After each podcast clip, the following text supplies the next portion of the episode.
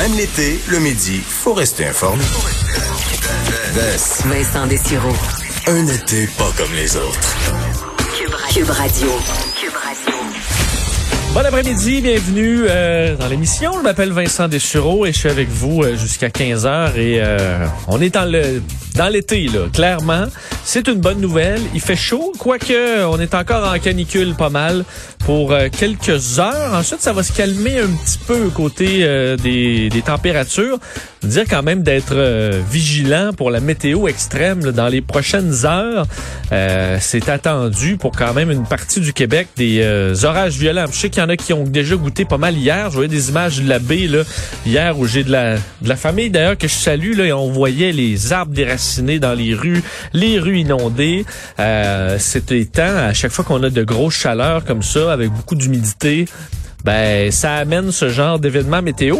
Et là, vu qu'on attend, on va changer... Euh, le terme plus technique là, de masse d'air, mais euh, on s'attend à ce qu'il y ait une bonne ligne d'orage qui frappe euh, le Québec dans le courant de l'après-midi.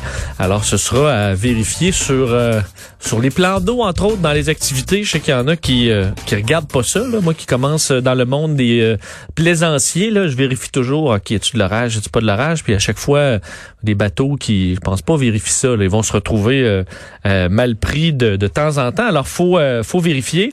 Et parlant de météo, quand même intense. Il faut rappeler qu'on est en période de danger extrême pour les, euh, feux de forêt au Québec. C'est 63 000 hectares euh, qui brûlent au Québec en ce moment. Un seul incendie, on sait, le chute des pâtes, c'est euh, énorme. 62 000 hectares qui ont été détruits par le feu. Alors la SOP-feu, ben, ils sont débordés. on se rappelle que l'interdiction des feux à ciel ouvert, ça s'est élargi à tout le Québec. Et ça, c'est dur des fois à rentrer dans la tête de certains. Euh, mais la situation qui pourrait euh, s'aggraver encore pas mal, sachant que euh, on n'attend pas encore beaucoup de pluie et des orages. Oui, ça amène de la pluie, mais ça amène des éclairs et ça déclenche des feux. Alors c'est après le pire scénario de la grosse grosse chaleur, plusieurs jours, pas de pluie et des orages électriques. C'est une situation qui est quand même quand même intense. Alors faudra surveiller tout ça. 25 incendies toujours en activité au Québec. On sait qu'on surveille toujours la centrale hydroélectrique de Péribonca d'Hydro-Québec. Donc, euh, les flammes qui se sont retrouvées euh, dimanche à, moins de fait moins de 2 km, à 1 km des installations. 460 euh, incendies qui ont déjà été répertoriés. en temps normal, la saison en moyenne, c'est 230. Alors, on est pratiquement au double. alors, une situation qui va être à surveiller alors qu'on n'attend pas encore de journée de pluie comme telle pour un petit moment. autre fait, euh, disons, de dame nature qu'on surveille. Euh, dans les dernières heures, la euh, le Mexique a été frappé par un tremblement de terre très violent, 7,5 sur l'échelle de Richter.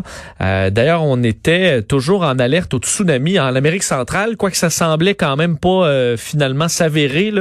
Alors, je pense que c'est rassurant, mais on ignore d'ailleurs, on n'a pas vu encore beaucoup d'images. semblait pas avoir de grandes destructions d'importance ou de nombreuses victimes. C'est dans l'état de Oaxaca, donc près de en fait, dans le sud du pays, euh, la secousse qui s'est fait ressentir jusque dans la capitale Mexico.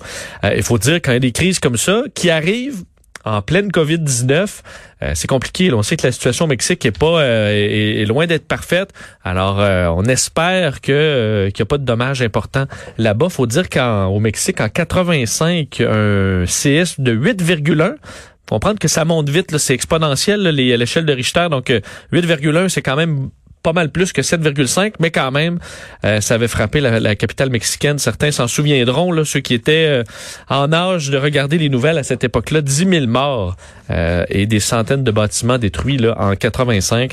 Alors, ça semble pas être avoir ce niveau de gravité au Mexique, mais on va surveiller les premières images qui nous proviendront de là-bas. Voilà pour les phénomènes météorologiques et de, et de la nature.